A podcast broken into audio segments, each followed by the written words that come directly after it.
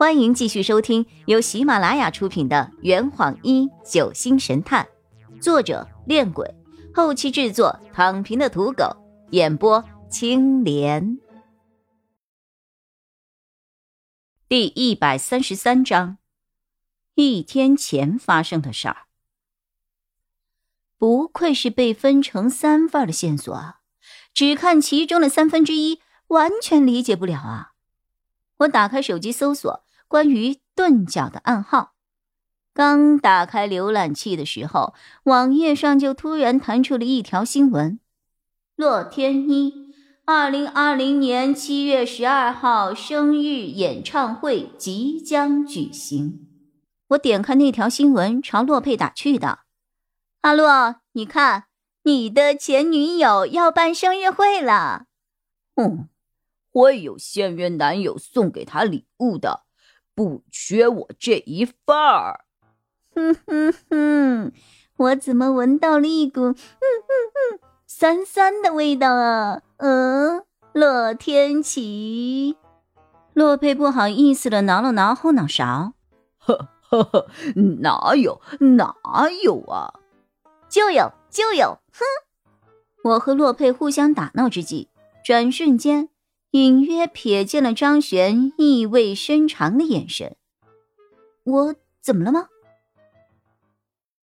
几天后深夜，某高楼大厦中，一间奢华的套房内，浴室的玻璃门被打开，一个长发及腰、体态修长的女子从一片热气腾腾的蒸汽中走了出来。孙可怡裹着浴巾。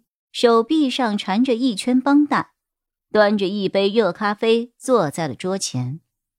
桌上的电脑屏幕上显示着几则新闻：临江居士再破奇案，盛葵村僵尸案柴家灭门案凶手落网，启祥县盛葵旅游村开发计划正式实施，盛葵村盛葵旅店正式开业。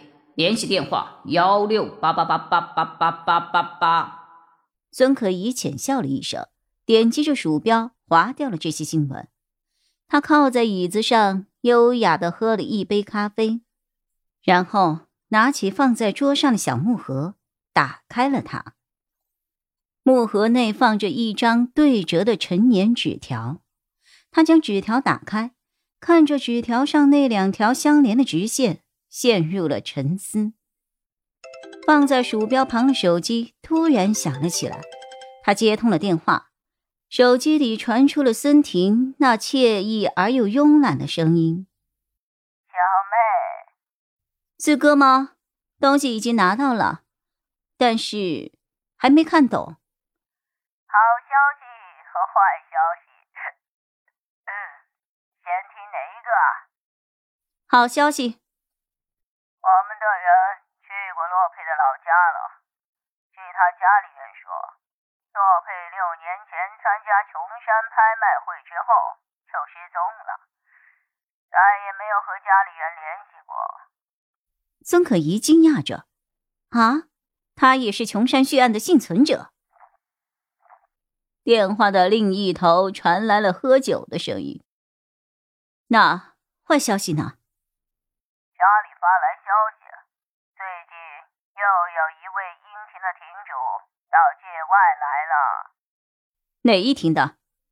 六亭。孙可怡的瞳孔急剧收缩，眉头拧在了一起。是天启。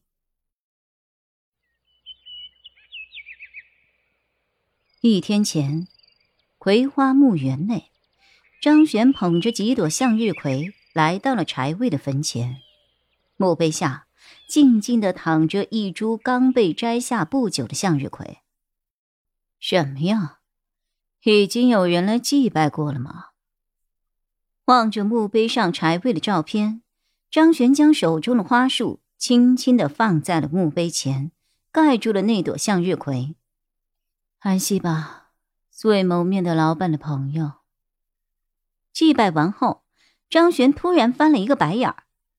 哼奇怪，老板的朋友，我来祭奠个什么劲儿啊？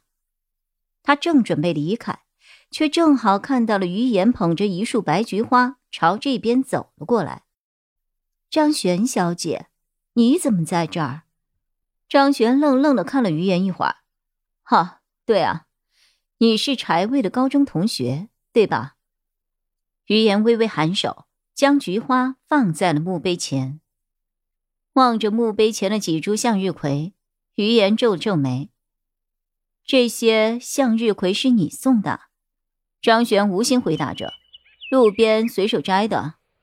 哈，向日葵的花语是沉默的爱，我还以为是小木的爱慕者送的呢。墓碑前的几株向日葵中有一株是张璇到来之前就已经放在那儿的。张璇翻了一个死鱼眼，心里无语道：“喂喂，不会是那个人放的吧？”你每年都来吗？于言正在将墓碑上的落叶扫去。是啊，今天是小魏的生日，所以来看看他。你呢，也是柴卫的朋友吗？张璇闭着眼睛摇了摇头。我不认识他，是他的朋友托我来这儿找他的。于言在意的问：“找他？找他做什么？柴卫已经去世很久了。”张璇望着墓碑，轻声说道：“嗯，没什么，就是我来祭拜一下他的老朋友而已。唉，要是当年我没有和他去琼山就好了，那样的话，说不一定他就不会死。”不等余言说完，张璇立刻抓住了他的肩膀：“你也去过琼山？”余言被张璇突如其来的反应吓到了：“是啊。”所以你是琼山血案的幸存者？啊！你弄痛我了！于言吃力的扒开了张璇的爪子。没错，我的确是六年前那起血案中活下来的人。可，可不光是我呀。不好意思，我失态了。张璇满脸的歉意。你能不能告诉我，当年在琼山上到底发生了什么？这坛已经喝完了，你猜出凶手是谁了吗？啊，老板，拿酒来。呃呃，更多精彩，请关注青莲嘚不嘚。